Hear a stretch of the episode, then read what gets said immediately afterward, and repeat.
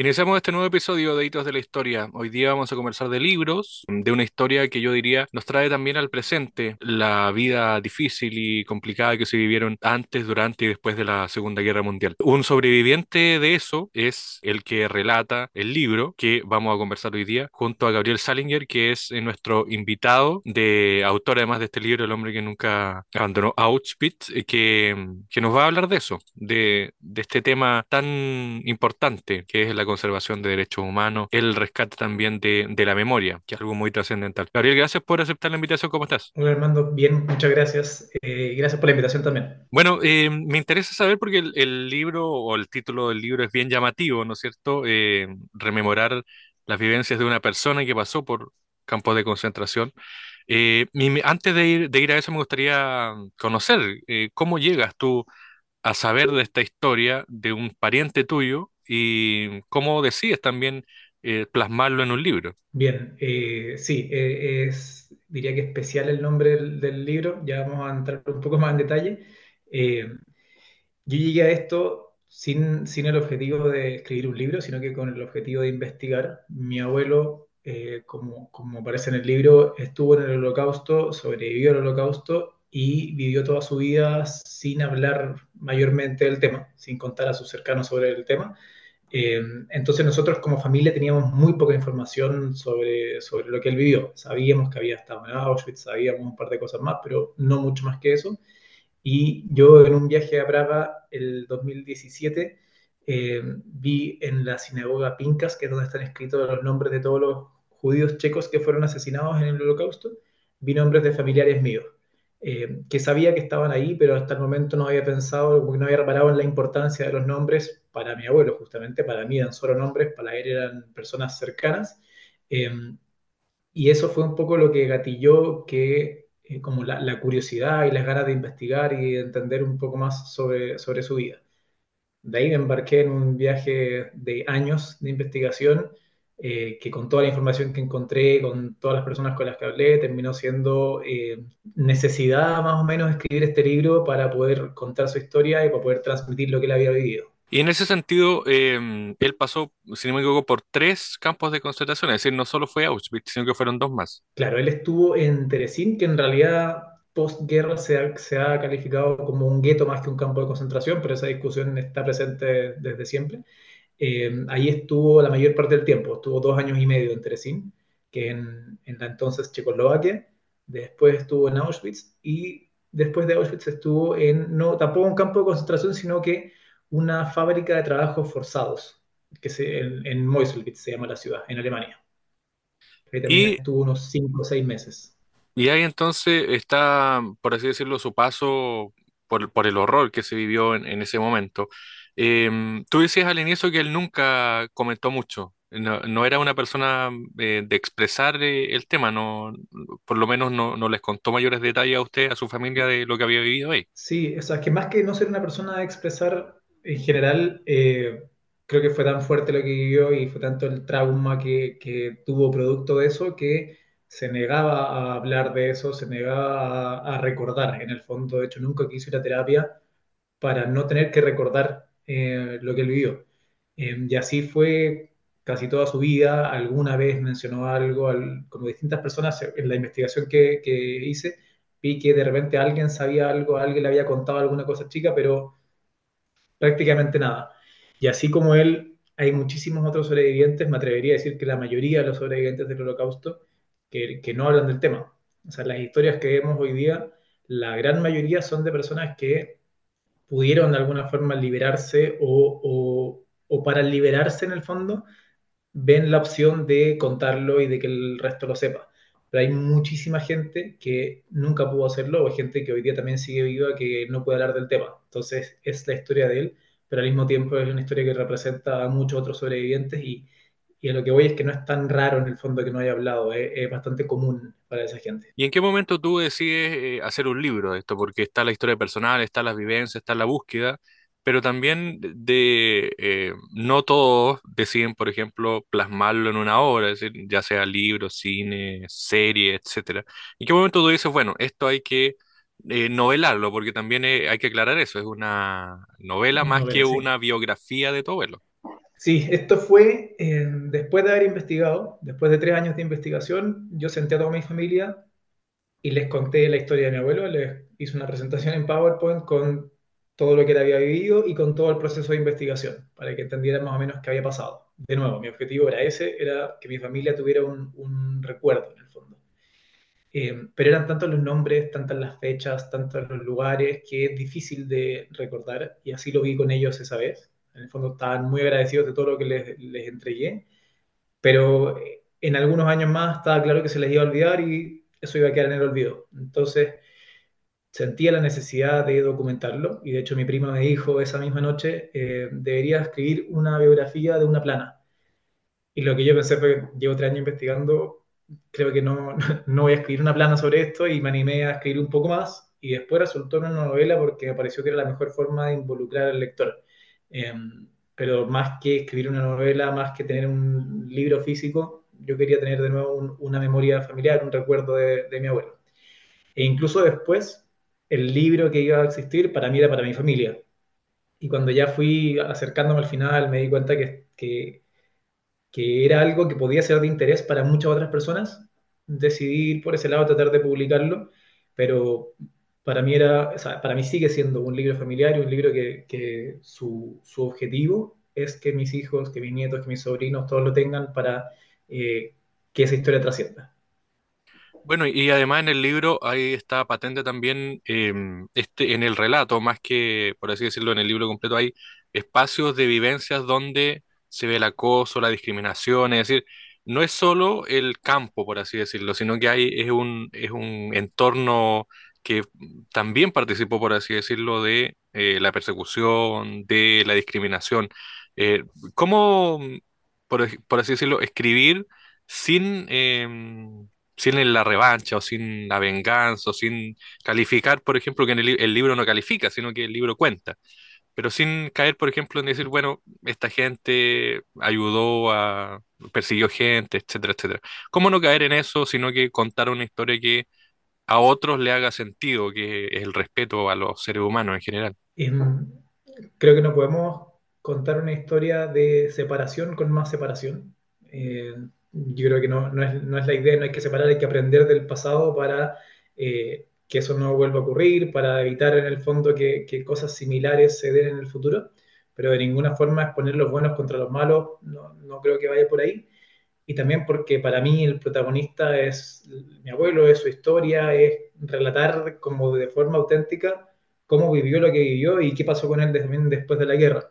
Eh, y no, no tratar de, establecer bandos de alguna forma. Es inevitable porque la historia fue así en el fondo, pero, pero con el foco puesto en, incluso no solamente en, en, la guerra y en los campos de concentración, sino que cómo era su vida antes, cómo fue cambiando. Creo que hay mucha vida dentro del horror de los campos, entonces siempre traté de tomar ese foco poniendo a mi abuelo en el centro y no, al, no a la, los bandos, como decía antes.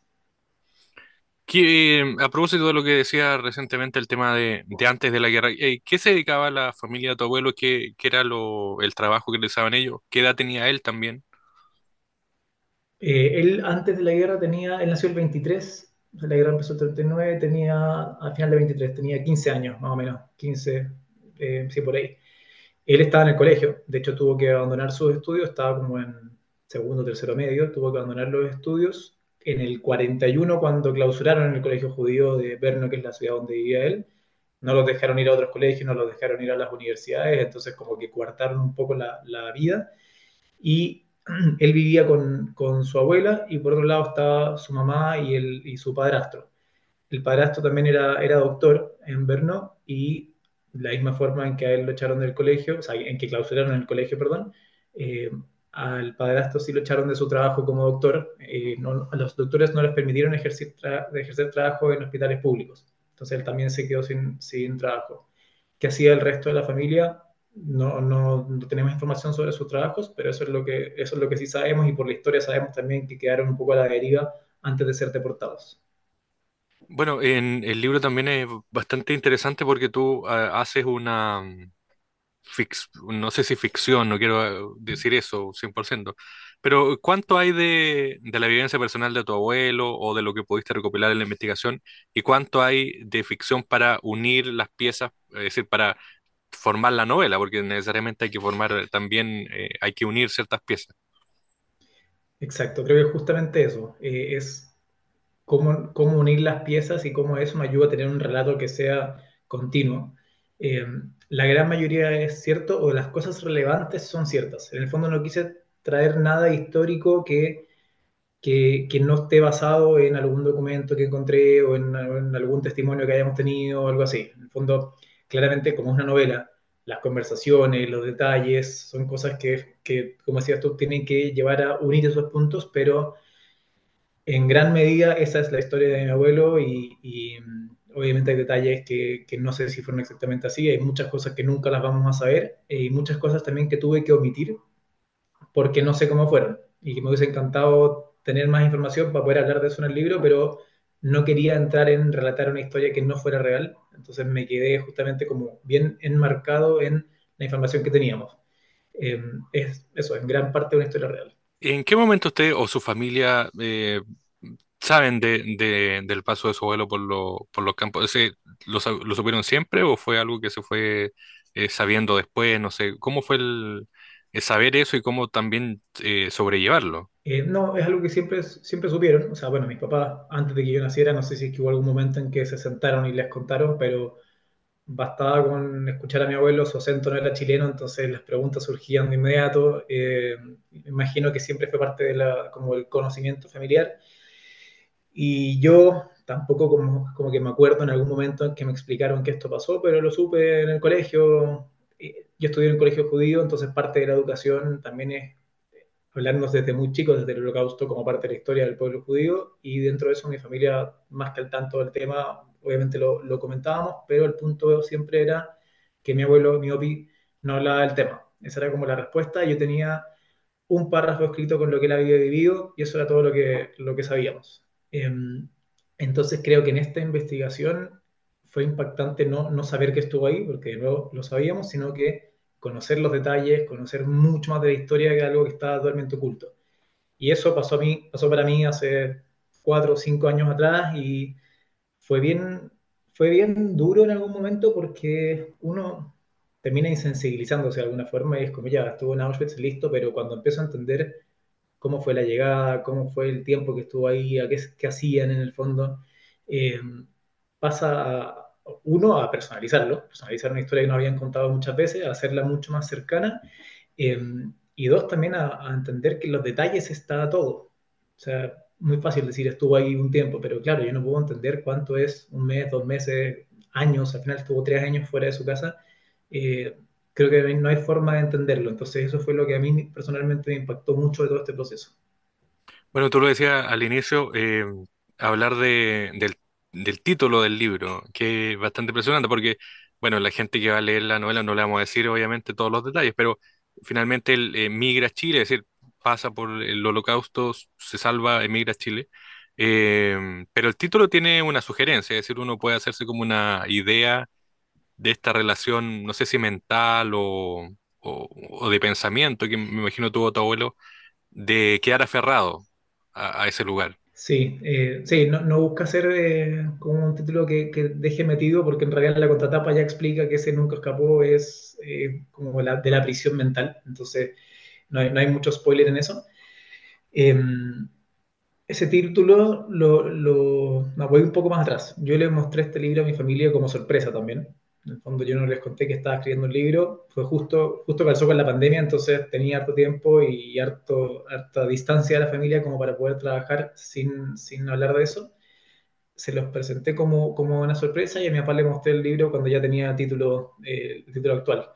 Lo primero que dijo fue como, wow, qué buen título, porque refleja efectivamente cómo era su papá. En el fondo, claramente él escapó, vino a Chile, o sea, no es alguien que se quedó para siempre ahí, pero vivió siempre con el fantasma del pasado y era algo que, en, en palabras de él, eh, lo atormentaba, o sea, que todos los días un recuerdo lo asaltaba. Eso son palabras de, de mi abuelo. Entonces, uno puede escapar, pero, pero no del todo. En el fondo siempre estaba pensando en eso, siempre había como un bichito con el recuerdo de pérdida, de dolor, de sufrimiento. Entonces, a eso va, a eso va un poco el título. Eh, no, o sea, es, es eso en realidad. Él, él, si bien fue liberado el 45, él falleció en 95 y esos otros 50 años de alguna forma siguió siendo prisionero. Eh, siguió estando, no en Auschwitz, pero, pero mentalmente sí, y soñaba con eso y pensaba en eso y lo recordaba. Entonces, de alguna forma, la vida que vivió antes lo siguió acompañando durante esos 50 años y el, y el libro también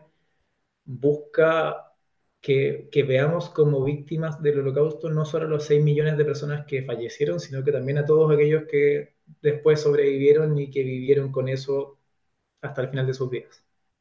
Por último, Gabriel, eh, hay una discusión en nuestro país este año y ha habido siempre una discusión sobre el tema de la memoria. Eh, y algunos dicen, bueno, es bueno recordar, y otros dicen, bueno, es bueno también cerrar el duelo. Em, ¿qué le puede decir a la gente que, por ejemplo, ha tenido pérdida de diversos tipos, eh, o también, por ejemplo, ha vivido este tipo de situaciones, o ha vivido otro tipo de situaciones similares? Em, ¿cómo también se sobrelleva eso? Porque eh, desde afuera, como tú le decías, desde la, mm, desde la mirada general, uno podría decir, bueno, es un hecho histórico que uno lo, lo lee o lo, o lo conoce, etcétera, etcétera pero desde adentro me imagino que también hay un- una memoria que no se pierde. Es decir, para ustedes, por ejemplo, tú que eres la tercera o cuarta generación, no se pierde la memoria. ¿Cómo mm, eh, invitar a alguien a que también conozca esa memoria que a veces le, genera conflicto o que no, o que no conoce porque nunca le, han dicho también de, ese- diversos temas? Eh, creo que son dos cosas distintas. Una cosa es, recordar y la otra cosa es superarlo. Y creo que se pueden hacer ambas y que se deben hacer ambas, en el fondo, no por no por en algún momento superar algún hecho, yo tengo que dejar de recordarlo y tengo que dejarlo en el pasado, no. Creo que mientras más podamos recordarlo, más nos va a ayudar a entender cómo evitar que esas cosas se repitan, o, no que lo mismo se repita, sino que como, cómo evitar que ese tipo de discriminaciones pasen, no, no al nivel de llegar a un nuevo holocausto, sino que, que, que, se divida tanto la sociedad y que se discrimine a algún grupo, en el fondo, cómo puedo evitar que, que ese tipo de cosas pasen. Eh, la superación creo que es un tema más difícil, no sé si es que esto se va a superar algún día, pero de nuevo, si es que así fuese, no debiesen dejar de existir libros y películas sobre el tema porque es importante educar también a gente que no se ha visto expuesto a eso. Obviamente uno ya más adulto ha leído mucho sobre esto, ha visto muchas cosas, pero hay nuevas generaciones también que si que, es que se les resta la importancia de este, este, tema, tal vez lo van a, también van a quitar importancia en sus propias vidas. Eh, y no, se me fue el otro punto que, que iba a comentar, pero, pero creo que no, eso, que no, no hay que, no hay que dejar de, recordarlo. Pronto los últimos sobrevivientes del holocausto ya no van a existir y se va a hacer más fuerte que nunca en el mundo porque existe el negacionismo del holocausto. Se va a hacer más fuerte el poder transmitir esto. Y ahora, tomando el punto que, iba a comentar antes, eh, también es importante que esta es la historia de, un, de mi abuelo en el fondo que fue chileno después de sobrevivir entonces es distinto escuchar historias de gente que está en otro lado del mundo que gente que, que estuvo aquí y eso no es tan común. Entonces sí me parece importante recordarlo y, y, tenerlo presente para la sociedad chilena que no tiene tantas historias como esta. Eh, se me queda, eh, ¿por qué decide tu abuelo, no sé si se lo sabe, por qué decide venirse a Chile?